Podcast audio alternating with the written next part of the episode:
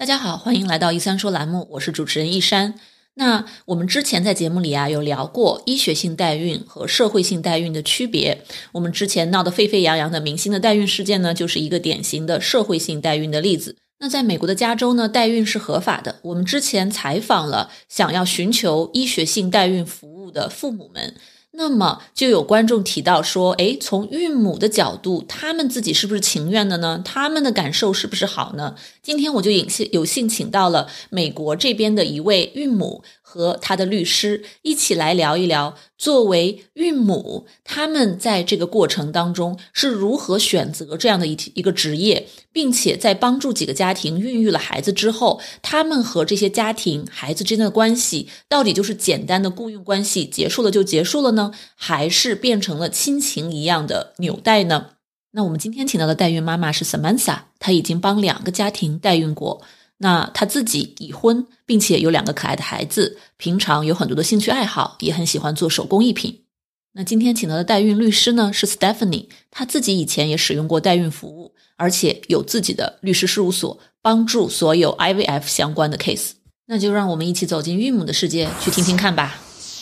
这里是小广告时间，你对自己的睡眠不满意吗？你每天都觉得又累又困吗？你担心自己睡得不好会影响自己的身体健康吗？晚上睡不着，睡不深，白天无法集中注意力，效率低下。欢迎查看我的睡眠课程，mindbodygarden 点 com 斜杠 sleep，教你如何在一个月内科学的摆脱失眠困扰。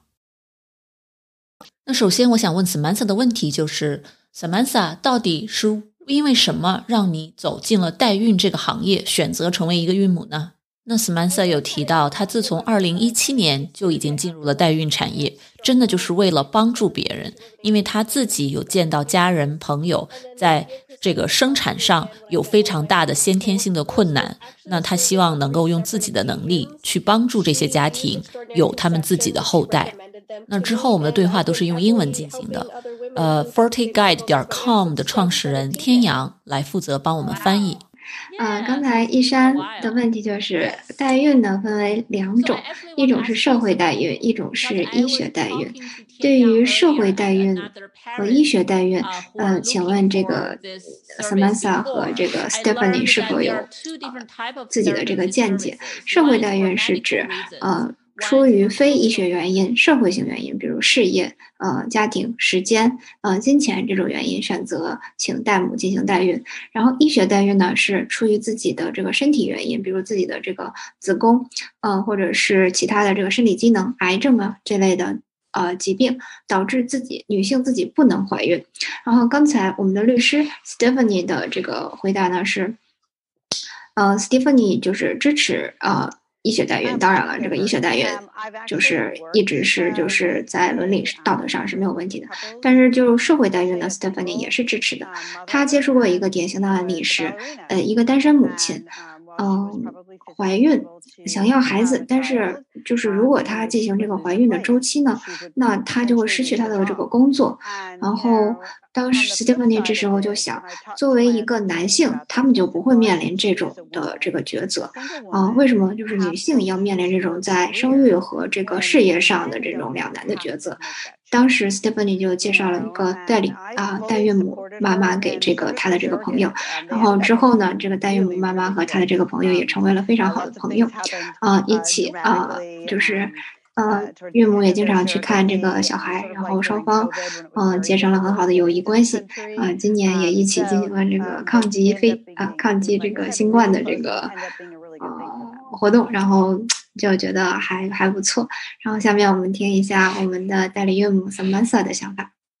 啊。大家好，我工作的这个呃代孕中。代孕工资呢是叫 EC，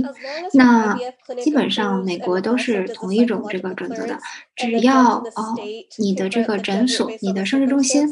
他的医生同意了给你开这个代理孕母的这个呃需求，就是医生开了这个呃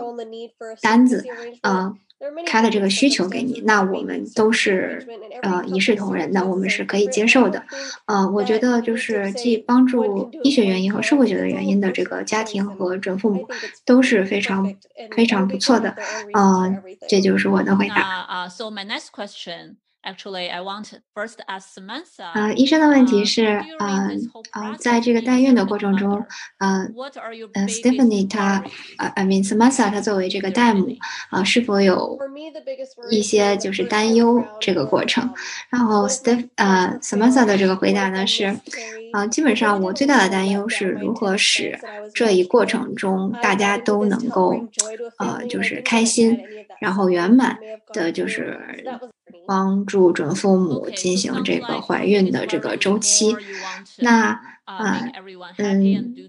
又又一个问题就是，哦，就是除了担心这个准父母这一方面能不能就是圆满的帮他生下小孩这一方面，嗯，是否对嗯自己自身的这个。呃，过程有担忧。从这个法律层面讲，从对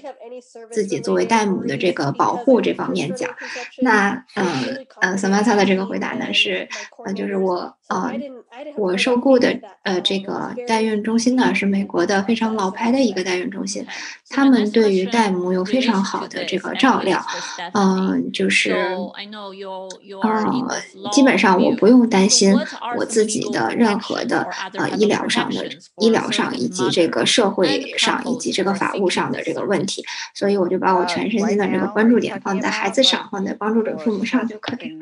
好，那下一个问题，呃，在这个代代孕母呃，就是法律的这个保护上面，美国有什么法律会保护这个代孕母的整个生产过程，或者是有什么呃，就是要注意的点啊？Stephanie 就是回答的是，呃，我们。这要看是在疫情中间还是疫情之前。啊，如果是非疫情阶段，保护措施是非常全面的，而且是在这个，但是是在这个疫情阶段，保护措施其实是更严格的。我们会和戴姆呃签订补充的这个条款，呃，就是里面增加了在在这个 COVID-19 新冠新冠疫情期间，呃，戴姆要要就是遵守美国疾控局 CDC 的。呃，各种准则和指导，以保证说戴姆在这个期间，呃，能够呃，就是避免减少这个感染的这个风险。那听到现在啊，我特别好奇的就是，在使用了代孕服务之后，是不是真的可以对婴儿进行弃养？那对于这个观点来说，或者这个现象来讲，律师是怎么看的呢？啊，呃，医生的问题是，就是在这个疫情期间，我们我们读新闻，当然了，也有很明星的这种新闻啊，说会有代孕弃养的这种。案件，嗯，想问一下 Stephanie，这种情况是否常见？然后会有什么措施？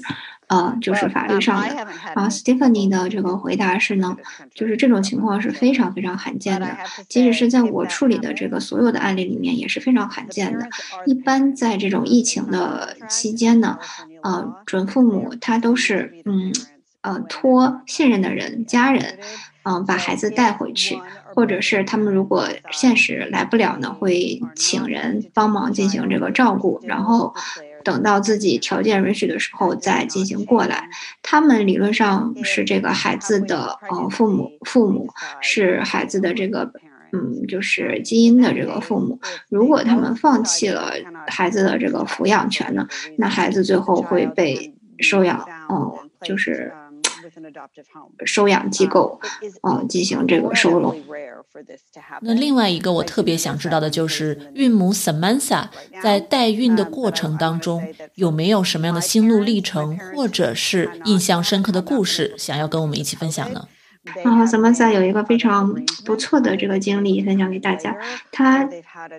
之前有过两任非常好的这个准父母，因为代孕过两次嘛。嗯，有嗯，第一次呢，这个准父母，呃，在这个他生产前的一个月，嗯，就在他们家附近五分钟的车程租了一个公寓，然后为了方便嗯进行这个协助，嗯，在这个生产前这个一个月，他们。两家人经常一起购物，一起吃饭，嗯，互相做饭，然后呃，相互请客。那这种这种时候，就是让 Samantha 觉得，嗯，自己和准父母之间的这种呃牵绊和联系是非常深的，他非常享受这种，嗯，友善，嗯且亲亲近的这个关系，嗯嗯，他的很多代孕母的这个同事呢，也有类似的这个经验，这些是他非常喜欢的经历。嗯，哇塞，Samantha 的经历和故事真的是好暖心啊！因为在现实生活中啊，我们听到很多的故事，说孕母如何被虐待，没有权益的保障。那我想请问 Samantha，作为一个孕母，她在代孕的过程 当中，包括她身边听到的一些故事，有没有一些特别糟糕的经历呢？Samantha，呃，其实觉得自己的两任准父母都非常的好，然后整个过程都非常的好，但是，呃，唯一不好的点就是。呃，就是要医学做准备，移植的时候要有很多的呃注射，呃皮下皮下注射，他非常害怕注射，呃这些针剂。然后，但是就是过了一周之后就会好很多的，但但每天要注射的这个针剂很多，过程很辛苦，还是很害怕，啊，非常不喜欢。那我知道代孕在美国有些州是合法的，有些州是不合法的。那我想问代孕律师 Stephanie，在这一点上有没有什么想跟我们分享的呢？啊，Stephanie 的这个回答呢是，不同的州它的这个法律的确是不一样，有些州呢它是。呃，它是可以，呃，就是，呃，做这个医学代孕和社会学代孕都是允许的。那有些州呢，它是只允许这个医学代孕，你必须这个女性子宫有问题才能寻求代孕的这一个子宫或者是身体其他部分有问题才能寻求代孕的这样这样的一个途径。但是，呃呃，大部分的州呢都是既允许医学代孕又允许社会学代孕的，还有其他的一些呃法务。呃，法律的问题，就比如，嗯，就是孩子的呃，法院的这个呃出生出生证明是什么时候提交，然后还有就是，呃呃，孩子的这个基因父母的这个呃，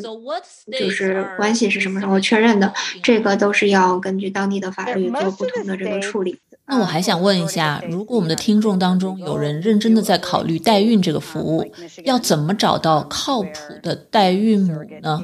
哦，那这个代母，呃，Samantha 的这个回答是呢，你需要找声誉非常好的，然后有很高的这个评价的这个代孕母机构。嗯，你需要知道什么对于你是呃。最好的，呃，有些机构它很便宜，但是它的这个管理非常松散，代母也觉得不安全，然后对这个准父母的这个保护也不到位。那这种时候，呃，你就要考虑你是觉得质量好，还是觉得这个嗯金钱上更重要，选择对于你最合适的。那 Samantha 的这个建议就是就是就是就是。建议大家选择啊比较好的，即使是有人给你推荐啊代孕母机构，你也要和代孕母机构的这个人进行这个工作人员进行详细的这个沟通，嗯，就是基本上沟通的越多，你对这个机构的这个了解也就越多，它是大小啊还是这个幸运度啊，基本上嗯到时候你再根据这个自己的这个观察做做决定，然后 Stephanie 律师 Stephanie。的他的这个回答呢是，啊，也跟也也是要选择更合适你的。有的代母呢，他更更多的是从这个如何选择代母的这个方面进行了阐述。有的代母呢，他是希望跟准父母保持比较亲近的关系。有的代母呢，啊，就比如小曼萨，啊，有的代母呢，他。他就是想要跟准父母保持一个远距离的关系。我代母的想法就是，我很忙，我做了这个代孕，但是我不想跟准父母有过过近的这个关系，完成我完成我的工作就可以了。那基本上就是，如果是呃想有亲近关系的这个准父母，嗯呃，Stephanie 他就不会给他匹配，呃，就是不想有亲近关系的代母这种这种。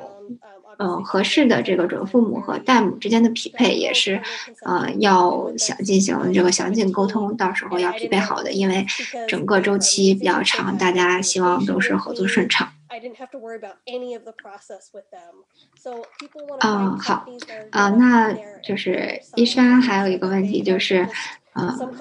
就是他看过很多，我们的主持人看过很多。关于代孕的电影，关于代孕的电影都讲了非常恐怖的这个故事，对，尤其是恐怖片，我看的恐怖片比较多。然后好像这个代孕的故事经常作为主题。对，然后就是代母如何被压榨啊，然后孩子的出生如何不健康，然后对这个代孕母和准父母的心理造成了如何的这个呃悲怆的这个影响。那可能就是想，就是问一下，就是现实现实世界里是否是这样，就是关系紧张或者是境况啊比较凄凉的这种情况。然后那个 Stephanie 从一个律师的角度作为回答，这个，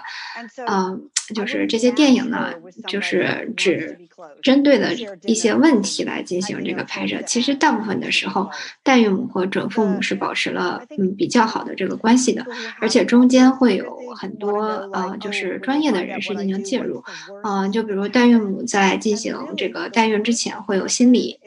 就是国家会要求这些美国的嗯代孕母进行这个心理的这个辅导和这个疏导。嗯，就是一个是为了准父母好，然后更重要的是，也是为了代孕母的这个心理健康嘛。然后其次呢，是这个律师，呃，就是代孕过程中会有律师的这个非常紧密的这个介入。一方面从代，呃，代孕母的这块角度来说，律师可以保护代孕母的这个合法的这个权益；一方面从这个准父母的这个角度来讲，嗯，也，呃，准父母这边的律师呢，也可以保护准父母的这些权益，然后提前做好比较周全的准备。就比如孩子的这个出生证、回国的就回，对于中国的准父母回回国。的旅行证啊这类的，都会提前这个安排好，使这个流程更顺畅。那我想请问律师 Stephanie，在寻求代孕服务的过程当中，准父母们是不是要考虑寻找有相关经验的专业律师的帮助呢？那律师在这个过程中的角色到底有多么重要呢？啊，准父母是否可以代孕母和准父母之间是否可以直接进行这个沟通，而没有这个中介的这个介入？那 Stephanie 的这个回答呢，是对律师是非常重要的这个角色，不管是准父母的这个律师还是代孕母的这个律师。啊，如果就是准父母和代孕母之间不找中介呢，那也是要有这个律师的这个介入的，双方会直接沟通。就是当然了，如果有这个呃中介机构的这个介入，就是沟通会更顺畅，流程会更更清晰一些。OK，嗯，不同的这个代孕中介呢，他们的这个标准是不一样的，所以就是准父母在进行这个寻找的时候，一定要摸清楚每一个代孕中介的你咨询的代孕中介的这个流程。嗯，有些中介有这一项的这个保护措施或服务，并不代表其他的也是有的，所以就是嗯，寻找寻找的时候要要擦亮眼睛，详细的这个咨询。嗯。好，嗯，那一山的这个问题是，嗯，就是一山作为一个心理医生，他自己也为这个以前也为这个代孕母做过这个心理辅导，那他知道有一些呃呃心理辅导代孕中介，他给这个。呃，代孕母和准父母订购的这个心理辅导，就是国家要求的基本的一次性的这个心理鉴定和评估双方的。但是有一些呃机构呢，会给这个代孕母或者是准父母提供呃连续型的整个周期的这种呃持续型的这个心理疏导。那这个就是呃就是不同的这个代孕机构有。呃，提供不同服务的这样的一个表现。然后 Stephanie 的这个回答呢，就是同意一山的这个想法。然后他的这个。呃，想法是呢，他自己也是做过 IVF 周期的，啊，但是就是代孕周期和 IVF 周期是非常不同的，它会非常复杂。大部分人对这个周期的过程都一无所知，有这个专业人士的这个疏导和辅导，就会让嗯准父母或者是代孕母知道未来会发生什么，嗯，到底这个在这个周期在这个旅程中我会遇到些什么，嗯，不管是好的方面和坏的方面，这样就会使大家。就是心理上稳定，使这个周期的这个过程会顺畅很多啊。基本上就是这样。好的，那一山的最后一个问题就是，请问两位在这个选择代孕中介、代孕母中介上有没有什么建议？嗯，给大家的一个建议。然后，我们代孕母 Samantha 的这个回答是，就是哦，我强力推荐我所工作的，就是我做代母的时候受雇于的，然后以及我现在所在工作的就是 Extraordinary Surrogacy。啊，就是 E C E C 啊，代孕中介啊，那 E C 机这个机构啊，因为啊，我自己在这个机构里经历了整个的，就是代孕母的过程，两个周期。然后我最好的朋，我还推荐了我最好的朋友啊做这个代孕母，然后我还有另外一对最好的朋友做这个准父母，通过这个通过 E C 这个机构找到了合适的这个代母，所以我从两方面都。都知道整个在这个机构里过程是它的过程是怎样怎样进行的，嗯，就是就是我的建议就是就是希望大家都多多来了解或者是嗯进行就是初步的这个咨询，就是基本上就能嗯判定这样是这是一个怎样的这个机构啊嗯，然后 Stephanie 的这个观点呢是。嗯，基本上同意斯门塞的这个观点。嗯，你要找信誉好，然后评价高的这个代孕机构，要找对代母管理非常好的这个代孕机构。嗯，尤其是这个代孕机构要能够使代母感觉自己啊非常重要，他在这个心理上他的这个重要地位是要和准父母这个一样的，因为孩子是要由代母进行这个孕育的。然后和医生的这个关系也是戴姆和医生的这种，呃，非常 personal 的这种呃医疗的这个关系。那当然就是戴姆越 take ownership 对，呃，就是越越主动，然后越承担这个责任，对整个周期就是越好的。好的啊，一山非常感谢两位的这个分享。然后，呃，就是因为他自己以前听闻代孕的这个行业是非常非常恐怖的各种负面的这个新闻，然后通过呃两位的这个分享呢，知道了这是有呃，就是大概率是一个非常。大部分还是非常嗯不错的这个经历的，啊是可以非常流畅的这个进行的。然后 Samantha，啊 Samantha 作为这个大母，嗯就是同意这个观点，然后并且表示自己非常期待开启自己第三次的这个代孕母的这个周期，啊然后一山啊问这个是否对身体有影响，会不会代孕期 间会对这个代母的身体造成很大的这个负担？然后 Samantha。嗯的这个回答是，嗯呃，他经常跟自己的这个 OB/GYN，也就是妇产科医生进行这个沟通。那呃。他上一个这个代孕的小孩是二零二零年六月出生的，啊，非常健康，是一个剖腹产。那他的医生就建议他一年半之后就可以进行下一次的这个呃受孕了。他非常年轻，啊，非常的呃就是容易生育，叫我们美国叫 fertile。然后这种这种情况下呢，就是嗯完全可以啊进行，完全可以就是在就是过了这段休整期之后进行第三次代孕。嗯，医生的问题就是两位刚才提到的这个 EC 啊，这个机构啊，大家还有什么就是想说的吗？然后 Samantha 就说，就是嗯，在 EC 做代母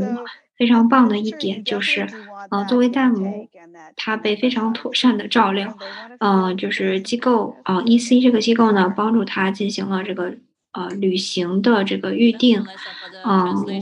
服就是协助的这个服务，然后由律师呃给他请了这个律师的这个嗯法务的这个咨询和帮助，还有这个心理的疏导。嗯，他通过这个机构可以嗯非常省心的、非常流畅的进行整个周期。他和准父母可以保持非常好的关系，然后双方不用谈钱，就只是。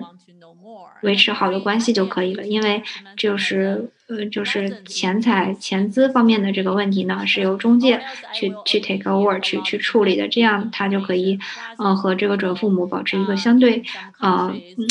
比较呃不错的这个关系，不会避免很多尴尬。好的，呃，咱们呃呃，Stephanie 的这个呃观点就是呢，作为这个律师，他和 EC 这个机构进行非常紧密的这个合作，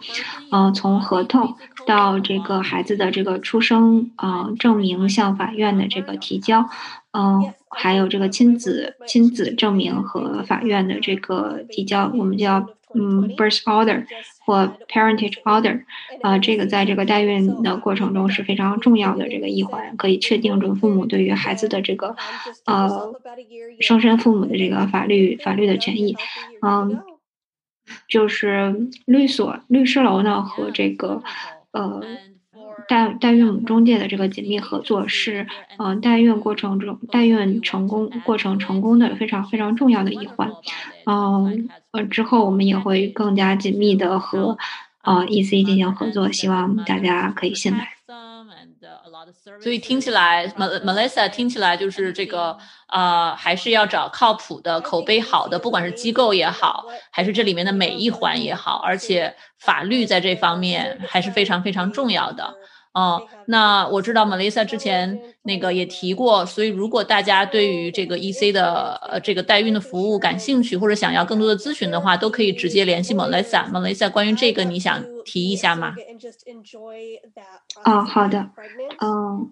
就是代孕的这个过程呢，是一个非常长期、非常复杂的过程，大部分的准父母都要面临将近一年甚至一年半的呃漫长的这个周期。过程，嗯，因为这个过程涉及到自己自己的小孩儿，所以，嗯，就很多准父母就容易情绪上有激动，或者是。嗯，非常焦虑、紧张的这个情绪。那这种时候，呃，如果是和非常好的这个顾问，或者是非常靠谱的这个代孕机构进行合作的话呢，那会很好的消除这种压力和紧张，保证一个，嗯，非常保证一个比较好的这个的结果。嗯，像嗯。我我们的这个组织 Forty Guide 呢，它就是，呃，像。像准父母这样的一个，嗯，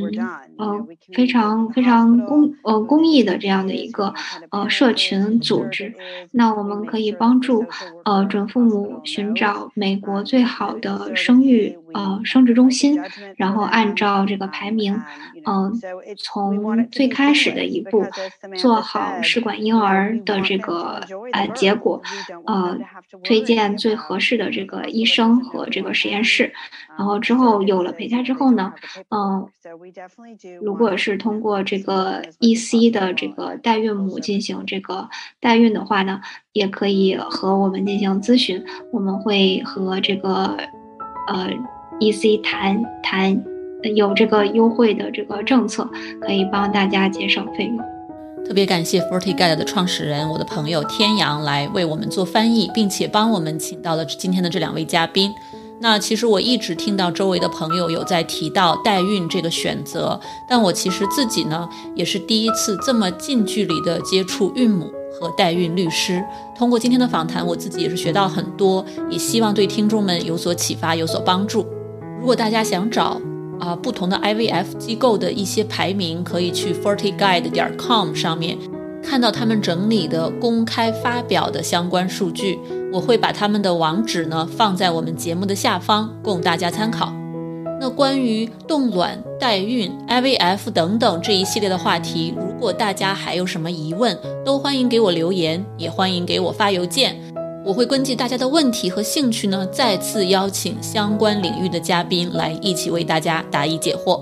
我们之后也会在 Clubhouse 这个软件上，更多的举办一些现场的答疑活动和相关的主题讲座。如果大家感兴趣，也欢迎继续关注。那这里再宣布一下，我的性科普小视频频道将会在三月十三号正式上线。届时呢，大家可以在 YouTube、小红书啊，还有哔哩哔哩搜索“一三蜜桃说”，找到我们的新栏目。如果大家看了之后有任何更多关于性和谐方面的一些困惑呢，都欢迎给我留言向我提问，我会在之后做成科普小节目发给大家。那同时呢，这个栏目也会上线一个新的 podcast，就叫一三蜜桃说，敬请关注。那这期的节目就到这里啦，我们下期再见，拜拜。